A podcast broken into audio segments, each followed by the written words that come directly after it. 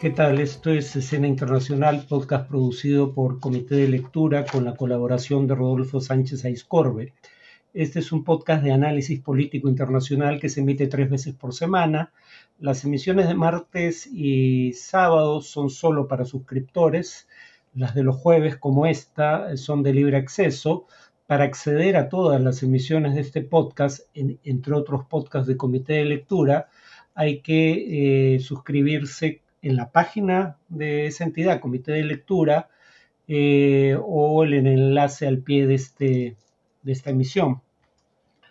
Cuanto a las noticias de hoy, 23 eh, de noviembre, Israel y Hamas cerraron un acuerdo con mediación de Qatar y Egipto para una tregua de cuatro días en la cual se liberarán cuatro mujeres y niños civiles que, según la noticia, son rehenes de Hamas en Gaza, a cambio de 150 mujeres y niños palestinos detenidos en cárceles israelíes. Eh, a estos no se les llama rehenes, pese a que hay menores de edad fueron detenidos en territorios palestinos ocupados, que no son eh, territorio soberano de Israel, eh, fueron sometidos a corte militar siendo menores de edad y eh, algunos estaban bajo detención administrativa, es decir, sin cargo ni juicio por tiempo indefinido.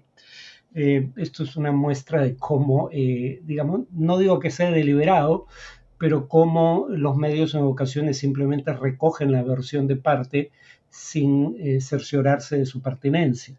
Obviamente, la gente que secuestró jamás son rehenes. La pregunta es por qué no se usa el mismo término en las circunstancias que acabo de describir.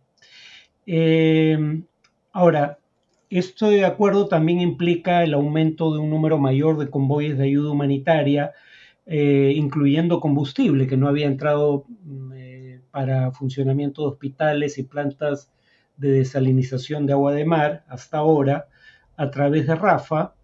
El primer ministro israelí Netanyahu dijo que esto no significa el fin de su ofensiva en Gaza, pero señaló que por cada 10 rehenes adicionales habrá un día adicional de tregua. Eh, por cada 10 rehenes adicionales liberados, quiero decir.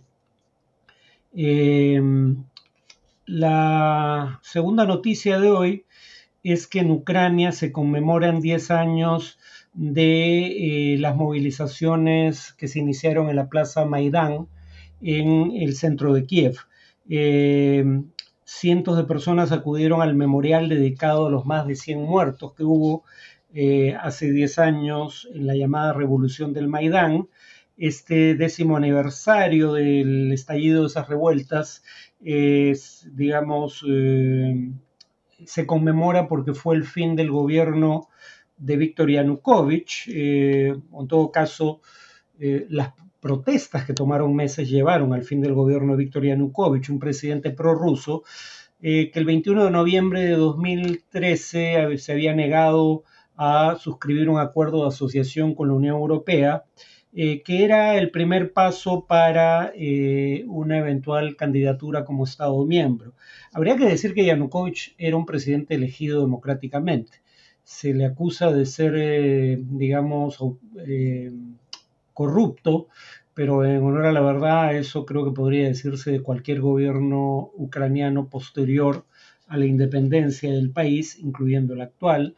No me refiero específicamente a Zelensky, pero una de las razones por las que el propio Zelensky removió a su ministro de Defensa era por la corrupción en el sector. Eso fue la versión oficial ucraniana. Em, bueno, a principios de noviembre, el contexto en el que ocurre este aniversario, la Comisión Europea había dado su conformidad para que se concediera a Ucrania el estatus de país candidato, eh, pero claro, la decisión final corresponde a los Estados miembros de la Unión Europea. La presidenta de la Comisión Europea, Ursula von der Leyen, en un mensaje de video afirmó que hace 10 años una nación entera tomó las calles y habló con una sola voz, para decir que Ucrania pertenece a Europa. Voy a abordar este tema en un podcast ulterior. Finalmente, el ejército de los Estados Unidos respondió a ataques de grupos pro-iraníes en Irak. Esta es la primera operación aérea eh, contra las instalaciones en el sur de Bagdad de miembros del grupo Hezbollah en Irak, eh, milicia financiada por Irán, ocho de cuyos integrantes habrían muerto en el ataque. Eh, según el mando central de Estados Unidos, el ataque fue en represalia por, cito, agresiones de Irán y grupos respaldados por Irán a tropas estadounidenses. Eh,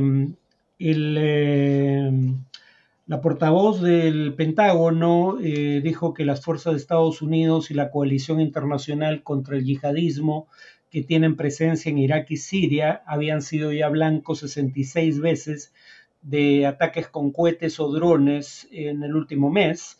Y Washington ya había respondido en Siria hasta en tres ocasiones en las últimas semanas a, ataques de grupos yihadistas, pero esta es la primera vez que se produce un ataque en Irak.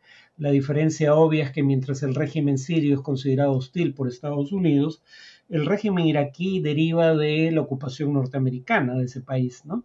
Y entonces que Estados Unidos actúe en territorio iraquí, donde presuntamente hay un régimen aliado suyo, sin consentimiento del régimen en cuestión, es en sí mismo sintomático.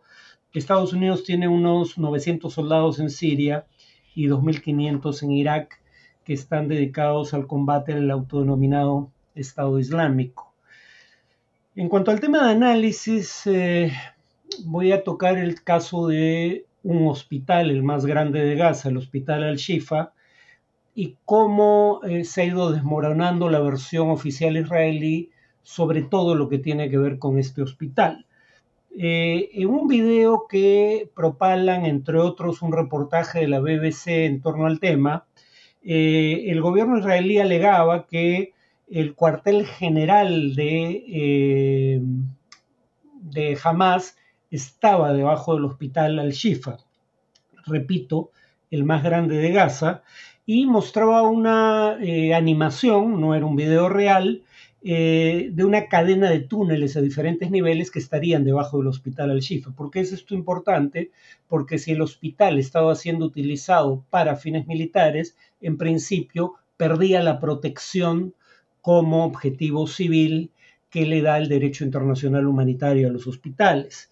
CNN, que acude a ver el primer indicio de un presunto eh, túnel, porque el reportero de CNN no desciende, no se le permite descender a verificar que existe el túnel, solo ve un video y la entrada del mismo. CNN decía, sin embargo, lo siguiente respecto a las circunstancias bajo las cuales su reportero acudió al lugar de los hechos. CNN reportó desde Gaza, bajo escolta permanente del ejército israelí, como condición para unirse, y los medios tenían que entregar sus grabaciones al ejército israelí para ser revisadas.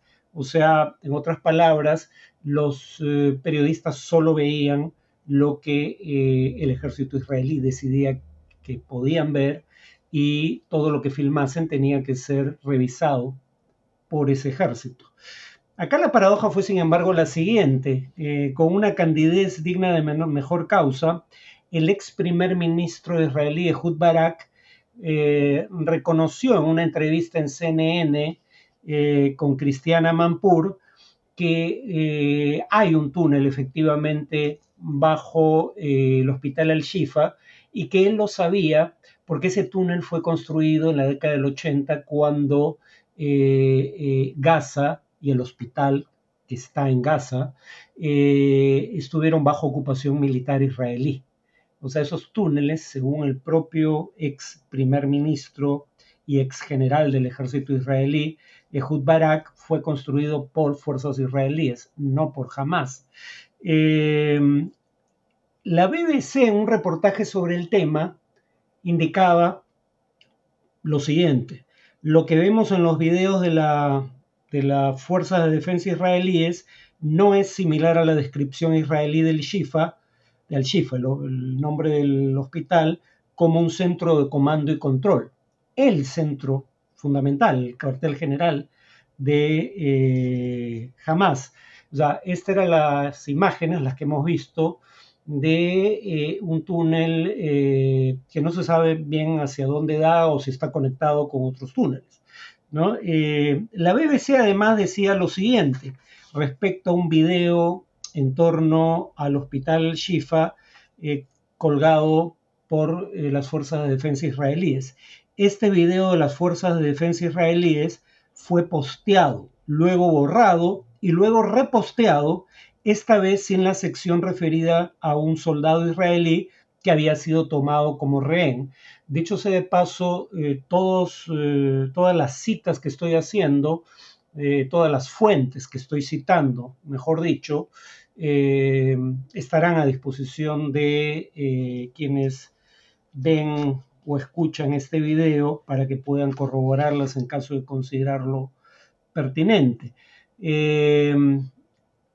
El reportaje de la BBC, que tan solo tiene dos minutos con 20 segundos, a su vez dice que mientras las fuerzas de defensa israelíes alegan que el video del hospital al-Shifa que entregaron a la prensa es, cito, de una sola toma, sin edición, eh, BBC muestra un lugar donde al atravesar una puerta, el, el vocero militar que está siendo grabado, hay una edición, ¿no? O sea, no es cierto que el video no haya sido editado.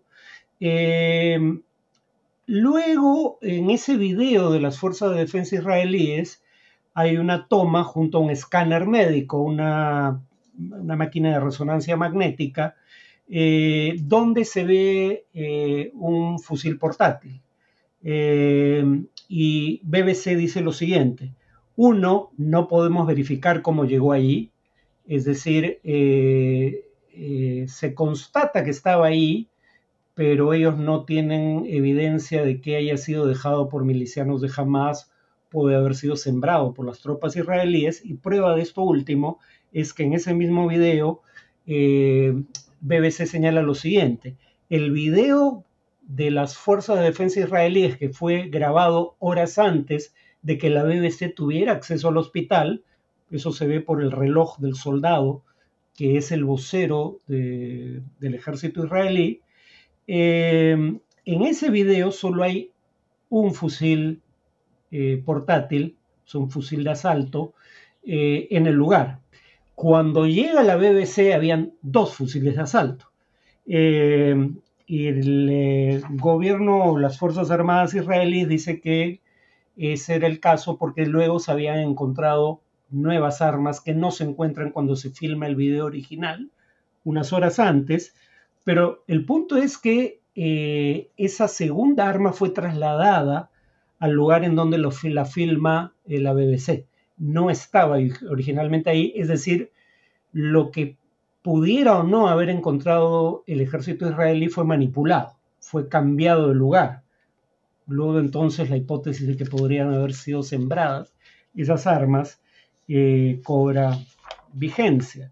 De cualquier modo, según la Cuarta Convención de Ginebra eh, sobre trato a, personal civil y objetivos civiles en tiempos de guerra, en su artículo 19, eh, que es precisamente sobre el cese de la protección a los hospitales, dice que la protección debida a los hospitales civiles cesa cuando se cometen desde ellos actos perjudiciales para el enemigo, pero ese mismo artículo, el decimonoveno de la Cuarta Convención de Ginebra, añade lo siguiente. No se considerará que es acto perjudicial el hecho de que se preste asistencia a militares heridos o enfermos en esos hospitales o que haya allí armas portátiles y municiones retiradas a esos militares y que todavía no hayan sido entregadas al servicio competente. Es decir, hay razones para pensar que esas armas fueron colocadas por los soldados israelíes, por lo que acabo de decir, ¿no? porque claramente fueron manipuladas. No se muestran en el lugar en que fueron encontradas, suponiendo que hayan sido encontradas. Pero incluso si hubieran sido encontradas e incluso si provinieran de milicianos de Hamas, eh, hablamos de armas portátiles y municiones que per se eh, no implican que el hospital pierda la protección de vida eh, contemplada en el derecho internacional humanitario. Eh, el Comité Internacional de la Cruz Roja añade que de cualquier modo, si en el momento en que se encuentran las armas ya no había milicianos de Hamas actuando desde el hospital, suponiendo que tal cosa haya ocurrido y todo el personal y los directivos del hospital lo niegan. Eh, si ya no había miembros de Hamas, el hospital recupere el estatus de protección concedida por el derecho eh, internacional humanitario. En cuanto al ataque ocurrido contra ese mismo hospital el día 10 de noviembre, eh, Israel alega que nuevamente fue culpa de cohetes defectuosos de Hamas, que jamás no tuvo la intención, porque claro, no puedes alegar que jamás actúa contra Israel desde ese hospital y que luego jamás ataque intencionalmente el hospital que utiliza para fines militares. Luego entonces la versión israelí es que jamás no intentó atacar el hospital, pero digamos eh, eh, cohetes defectuosos cayeron accidentalmente en el hospital. ¿Qué dice eh, el 14 de noviembre un reportaje sobre el tema en donde realiza una investigación propia el diario estadounidense The New York Times? Bueno, el diario dice lo siguiente, la evidencia revisada por The New York Times de Al-Shifa apunta hacia ataques israelíes. No es claro si de modo deliberado o accidental. La BBC, eh, perdón, eh, The New York Times revisa los restos de los proyectiles que impactaron en el hospital, revisa videos, entre otros de la trayectoria de los misiles de Hamas, eh, realiza entrevistas a personal del hospital eh, y llega a la conclusión de que el ataque fue hecho por tropas israelíes, no por Hamas. No es claro, añade, si de modo deliberado o accidental. Añade la investigación de The New York Times lo siguiente. Los ataques analizados por The Times no parecen dirigidos hacia infraestructura subterránea, es decir, los presuntos túneles bajo el hospital de los que habla el, ejército israelí. Dos de los ataques más severos alcanzaron los pisos superiores de la sala de partos. O sea, se suponía que el ataque, suponiendo que Israel admitiera haberlo realizado, como señala fue el caso el New York Times, eh, eran en todo caso contra infraestructura subterránea, que es la que utilizaría jamás pero estos ataques fueron contra pisos superiores del hospital. Y añade por último el reportaje del New York Times del 14 de noviembre, eh, las fuerzas de defensa israelíes declinaron comentar la, la, evidencia presentada por The Times, abreviación para The New York Times.